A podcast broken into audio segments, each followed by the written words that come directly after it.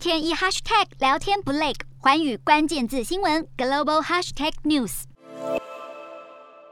欧洲议会日前通过决议，强烈谴责菲律宾总统杜特地扫毒战相关的数起法外处决和其他严重侵犯人权的行为，同时也谴责马尼拉当局对试图揭露这些案件的人士，包括异议分子和记者的恫吓和暴力行动。另外，决议案敦促杜特地政府停止抹红反对派人士，彻查扫毒战相关所有法外处决案件，并尊重言论自由，停止迫害菲律宾所有独立记者，包括诺贝尔和平奖得主瑞萨。对此，菲律宾外交部二十一号发布声明反击，痛批欧洲议会遭误导，企图透过决议案干涉菲律宾选举过程，提出不可信的侵犯人权指控，目的是为了影响五月大选结果，以利于欧洲议会偏好的候选人。声明也强调，菲律宾是个充满活力的民主国家，尊重和保护每位公民的自由，并表示欧洲议会指控内容不公平且毫无根据，是由欧洲仇视菲律宾当局的批评者所鼓动。